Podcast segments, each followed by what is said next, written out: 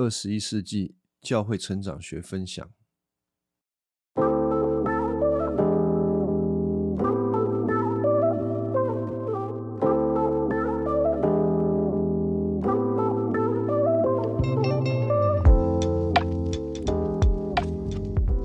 好，我们现在来看这个第三章的最后一次。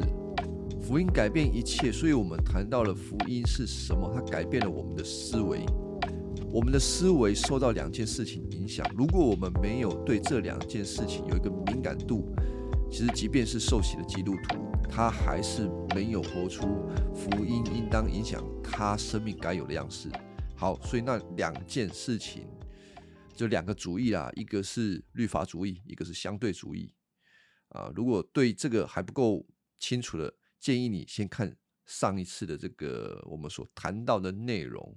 那这里呢，我还是简单的稍微描述一下，律法主义呢，是你把律法当做是你的生命来源，所以我们称之为律法主义。那个主义就是一个使你得力量的思想。只要我遵守律法，那我就能够得到力量。得到生命，得到别人的认可，这个在以亚当之后，所有人都是如此。那相对主义呢？就是我要拒绝所有一次一切对我的规条，我只想要活出我自己想要的方式，我不在乎任何的人啊，不要管我啊。这个就是一种相对主义，所以他只强调说我要恩典。而如果你在这两者当中哦。你就不是在福音里面。那福音告诉我们什么呢？福音告诉我们，我们不是使用律法使我们得到被神的认可，我们是因着恩典，所以上帝不再用律法来看待我们，不再用律法来定罪我们。但与此同时，我们要知道一件事情：神仍旧用律法给我们，让我们知道他对我们是有期待的，他希望我们成长。啊，所以这个就很有趣啊。所以基督徒你不被律法控告，但是你要喜欢律法，然后遵行律法。虽然你遵行律法，却又不被律法的这种标准给控告。这个是人活在福音当中最重要的。呃，你怎么知道你是用福音来看待你所有的一切呢？就是这样子。那我顺带一提啊，律法主义。他会看重的就是人的道德，你要活得好，所以又我们又称为道德主义啊。律法主义的人，他就会有道德主义。那有道德主义的人，他就强调他个人的生命。我指的是个人的生命，不是在福音里面所得到的生命哦。个人的好的、金钱的、努力追求的生命啊，我一定要用那么多的形容词帮助大家想，就是我们会强调。要进钱，唯独进钱啊！你要很进钱啊，你要很跟随主啊，所以你接下来想到的就是我要过一个成为一个好人，我要每个礼拜上教会，我要每天读经、祷告等等灵修，这些东西都是好的，但是金钱主义却把这个你所做的事情当做是你生命的来源，这个叫金钱主义。圣经告诉我们要追求金钱，是的，我们要追求金钱。追求金钱，应当是你在福音当中，你要金钱，你要追求所有一切美善的。但你追求美善的那一个外在的行为，并不是福音的本身，一定要拆开来。所以，金钱不等于金钱主义。这个差在哪里呢？金钱主义的人，就好像在你的脸上。抹粉啊，抹很厚的一层粉。我是靠我的好行为，在上帝的面前，在众人的面前，这个叫金钱主义。那金钱呢，跟金钱主义在外在上面啊，基本上很雷同，但差在哪里？因为金钱的人他也会有很多好的行为啊，但金钱主义的人，当你把他外在的这个面粉扒下来的时候，他就会生气了。哎，什么叫把面粉扒下来？就是。没有一个真正进钱的人，他的行为是完美的，所以他就会隐藏他不够完美的地方。当有人说出“哎，你在什么地方不够好的时候”，他会生气啊，他会掩盖。甚至很危及危害他的时候，他会反过来攻击那一个人。这个在亚当之后的人，我们就能够发现到这一点，就是亚当的两个儿子啊，该隐跟亚伯。该隐杀了亚伯，为什么该隐杀亚伯呢？因为亚伯他的金钱影响了该隐的假金钱。该隐好像也在做金钱的事情，但是他其实只是为了他自己，然后虚应一应故事，直到啊，他被上帝责备了，他受不了啊，啊，最后把他自己的兄弟给杀了。所以金钱主义的人，他如果不够敏感，他正在用他的行为当做他的外貌，那其实挺危险的，而且这样子的人并不好亲近。好，我们这个讲完了，我们就直接进到这个凯勒牧师提了几个例子啊，比如说第一个我们要谈的是灰心跟沮丧。面对一个人灰心沮丧的时候，你会怎么样安慰他呢？啊，大家如果是听众是在教会里面生活一段时间，一定会有安慰人的经验。你怎么安慰人？凯勒牧师就举出了道德主义安慰人的方式，他就说。你违反了规矩，悔改吧！哎呦，叫他悔改啊！他为什么沮丧？你可想而知，他肯定哪里做不好，然后他自己就很很沮丧啊。那道德主义的人就说：“你做错事了，好好的悔改，解决你的这个沮丧。”那凯勒牧师也讲到另外一种，就是相对主义的人怎么安慰这个人。他说：“哎呀，你不要难过了，你需要的是爱你自己，接纳你自己。而这两种方式其实都不是福音，跟福音没有关系。前面那个道德主义的强调的是你外在行为的改善，你只要改好了，你只要不要犯规了，别人就不会怪你，你也不会沮丧。但是与此同时，律法主义的人却不注重这个人内在的情绪，可是相对主义他又是走另外一个极端啊，他就是很注重那一个人的情绪，要处理他的情绪为优先，所以却也不处理他内心更深的问题。但是福音呢？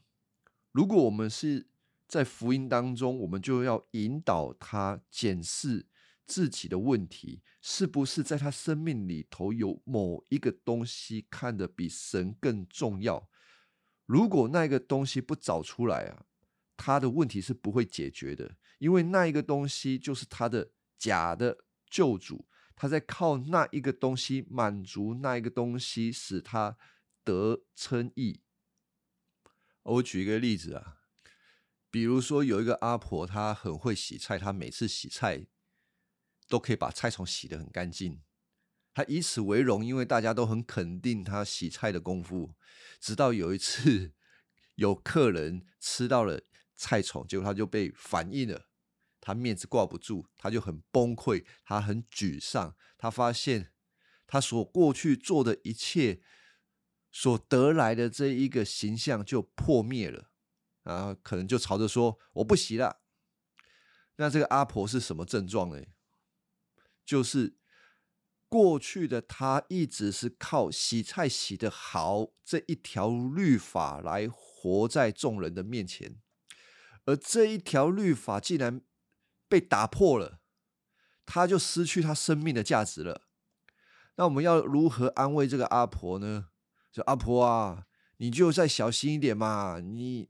从律法主义的角度，你就告诉他说：“你再小心一点，你这一次洗了三次菜，下一次洗菜你都洗五次，好不好？都不要有这个虫出现就好了嘛。”那意思就是要让这个阿婆洗到手都肿了，这样子来维护她的面子。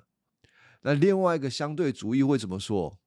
阿婆啊，没有关系啦，反正哎呀，神仙打鼓有时错嘛，你。给客人吃一两条菜虫，其实也不是什么大事情嘛。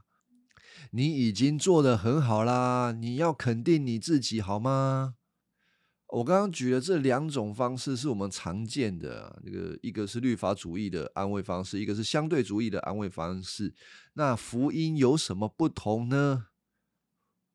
往更深的地方去探讨，不然他要不就是洗到手都烂掉啊，要不就是下一次就随便洗。福音就会先问他说：“什么是你的生命？你的价值是从哪里来？”那他就必须要思考啦。难道我这个人的价值是从洗菜洗的完美而来吗？洗菜洗的完美是我的救主吗？当然不是啦。我如果以洗菜洗的完美为我的救主，其实我的救主是我自己而已，而且我的救主就是我自己的努力啦。而福音告诉我们，我们唯一的救主是耶稣基督，他拯救了我们。给我们新的身份、名声跟地位，我们是上帝的儿女，我们是被重价买来的，而这些东西都是在耶稣基督里面所赐给我们的，是不变的。我们需要先定睛在这一件事情上面，而不在于我们到底洗菜洗的怎么样子。好，那这一点确定之后，我们就能够跟这个阿婆安慰说：，呃，所以呢。洗菜给客人吃一两条，也真的是没有什么关系啦，对吧？我们又不是靠洗菜洗到称义的。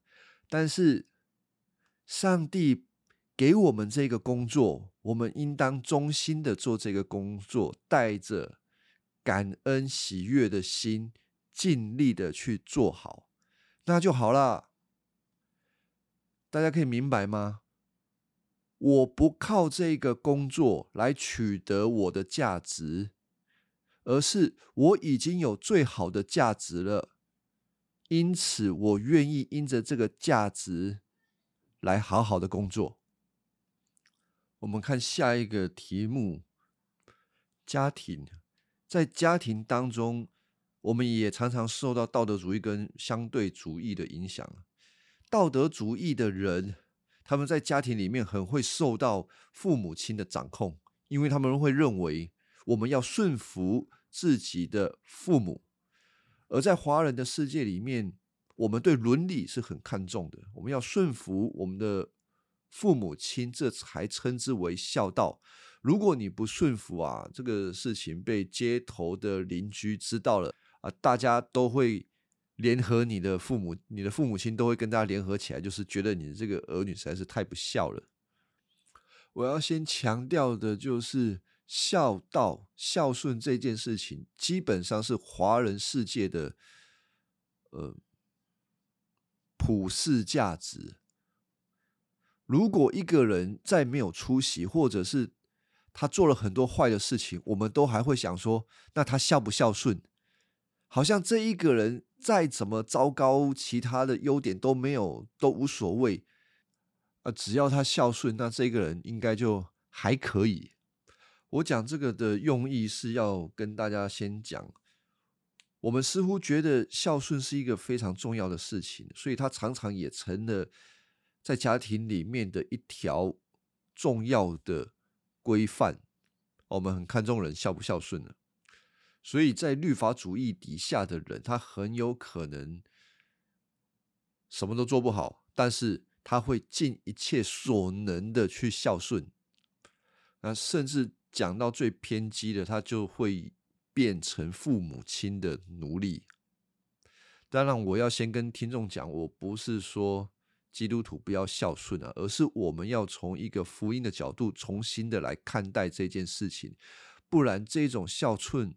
这种孝顺也是一种盲从。当然，今天的社会当中有另外一个呃思想啊，那其实这个是相对主义所造成的。相对主义会撇弃了许多家庭伦理的规范。有一些年轻人他会认为说：“我长大了，我为什么要孝顺我的父母？我为什么要供养我的父母？我长大了，我要。”做我自己想做的事情。小孩子对他的家庭可以没有任何的忠诚，任何的责任。然后我觉得这个很能够从路加福音的浪子比喻那个大儿子跟小儿子来理解这件事情。大儿子表面上很孝顺，其实他不是真的爱他的父亲呢。小儿子看起来很不孝顺，他就是活在一个相对主义里面啊，他不在意他父亲怎么看他，不在意整个伦理道德，他要的就是他自己。一样，其实大儿子跟小儿子都是不爱父亲的。在这个福音当中，如何来理解大儿子跟小儿子，我觉得很重要，这才能够彻底改变我们对原生家庭的那一个顺从的关系。如果是一个活在相对主义里面的孩子，如果我们说是那个浪子比喻的小儿子，他必须要先回到父亲。的爱，知道父亲有多么的爱他，他才能够正确的回到家庭里面，然后担负起身为一个儿子该有的本分。那另外一方面，如果是一个在律法主义里面的大儿子呢？福音必须要挑战他，要击溃他，透过他自己的好行为，想要得到父亲的认同。他才不会觉得他在家里面做任何一件事情是为了满足某一个人的期望啊，就像是有些人好像很听父母亲的话，他做一个很乖的父母，不，他做一个很乖的儿女，接受父母亲对他的安排，去读哪一间学校，做什么样的工作，娶哪一个老婆啊，做这一些完全是为了满足自己的父母亲。他需要认识福音，才能够脱离内心对父母亲的那种律法上面的辖制，才不会好像他的人生要来满足父母亲对他的要求，成为他的救赎之道。所以，当他有福音之后，他回到家庭里面做他儿子的这一个身份，他才能够有自由。我们再看下一个题目：罪疚与自我形象。有一些人会说：“啊，我没有办法原谅我自己啊！为什么他没有办法原谅我自己呢？有可能他做错了一件事情，造成了一个长久的伤害，他对那一件事情啊念念不忘。其实会这样子的人，他正活在律法主义里头，他认为他必须要努力做好那一件事情，他才能够完美。”就是说，他已经设定了一个完美的标准，而这个标准比神的恩典更大。我举一个例子啊，我听过有一些教会里面的基督徒，他们可能有的时候会对一些事情念念不忘啊，比如说他至亲的亲人过世了，他会回想回想他。自己当初为什么没有更努力的对那一个人传福音？他很后悔，为什么当初没有更努力？他为什么没有更积极？然后他就一直活在一个罪疚当中。凯勒牧师说：“当你这样子的时候，其实你已经自己创造了一个假神，这一个假神一直在辖制你。”他用一个非常高的道德标准在要求你要成为一个完美的人，但是这一个假神完全不跟你讲恩典的，他会不断的鞭策你，你要更努力，你要做得更好，而且哦，如果你达到这个假神所对你的要求，你可以想想看，你会变成一个什么样的人。你会变成一个非常有自信的人，对吧？因为你做到了很多很好的事情，但是你这个人会非常的不谦卑，你会变得非常的骄傲，然后你会受不了你旁边的人没有像你一样努力。那另外一方面，如果你没有达到这个假神对你的标准，哎，那你就会很谦卑哦。因为你没有达到标准嘛，你会很谦卑，可是你也会很没有自信，因为你会觉得你是一个不配的人，你是一个糟糕的人。所以从这个事情上面，让我们看到，如果我们自己创造了一个假的神，那对我们的生命有多大的危害？而唯有在福音里面，我们才能够勇敢无比，然后极度的温柔又谦卑，因为在福音当中告诉我们，我们同时是义人，同时也是个罪人，我们是完美的，因为。因信耶稣基督，神看我们像他的儿子一样是完美的，但同时我们又是罪人，因为所有一切上帝对我们的要求，我们并没有真正的做到。所以，一个在福音当中的基督徒，他是充满自信，他的自信是从神这边来的。他虽然有自信，但却又不骄傲。最后一个，我们来谈喜乐与幽默。这个喜乐跟幽默，我需要跟听众先讲了。它触及的是生活当中的一些会让你快乐的事情。呃，有的时候他会透过音乐、电影、游戏等等这些东西，它会带给人快乐，一些喜乐。可是，这个世界里面律法主义的人，他们对这一些娱乐啊、开心的事情，其实会很有距离。为什么呢？你可想而知，如果是一个有身份地位的人，他不会整天让自己让人家觉得他嘻嘻哈哈的，他要让人家觉得他是一个很严肃、很端庄的人啊。这个是他的外貌。而律法主义影响基督徒看这件事情会变成什么样子？就是那基督徒呢，都应该要很严肃的看待我们的行为，我们要端正，聚会的时候要守时，然后我们要呃很端庄，我们不应该嘻嘻哈哈的，因为神是严肃的神，他是威严的神，所以我们聚会的时候也要表现的呃很有这种。威严感、肃穆感啊，所以讲道的时候啊，不要讲太多的笑话，讲神的话就是讲神的话。那小组聚会的时候呢，我们就应当多讲神的话，其他的拉里拉扎的不要讲太多。好，这个是律法主义看待喜乐跟这个幽默的事情。那世界上面相对主义的人怎么看喜乐跟幽默呢？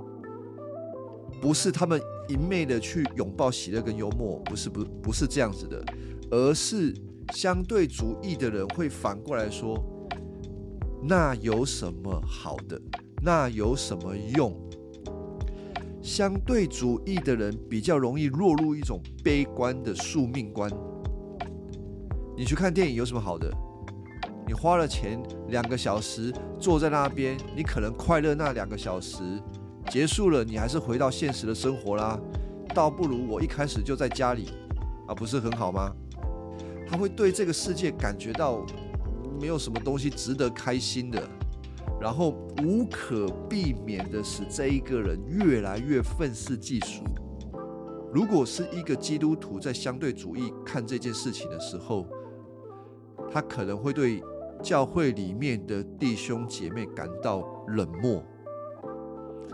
好，那在福音当中如何看待这件事情呢？如果我们不要落入这个律法主义，太严肃的拒绝这件事情，或者是相对主义太消极的看待这件事情，在福音当中，我们知道神是有幽默感，是赐给我们喜乐的神，让基督徒感到喜乐的一些事情。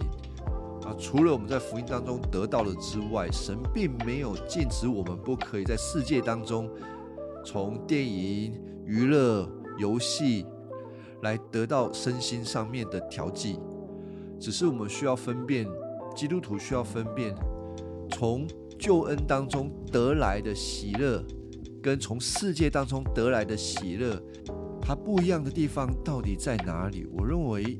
教会应该是要在这个事情上面，呃，多方的用福音的角度来探讨，啊，所以我就提出了书本当中的几个题目，啊，来探讨一下，而这个都帮助我们思考，我们在判断一件事情的时候要敏锐，我们是受律法主义影响呢，还是相对主义影响？如果我们发现到这些，我们被这些东西在影响我们的抉择的时候，应该要回头来思思考，从福音的角度，应该要怎么想，怎么样的来做判断。那这样子，我们才能够在我们的生命当中不断的被福音来更新。好，那我们这一集就先讲到这边，感谢大家的聆听。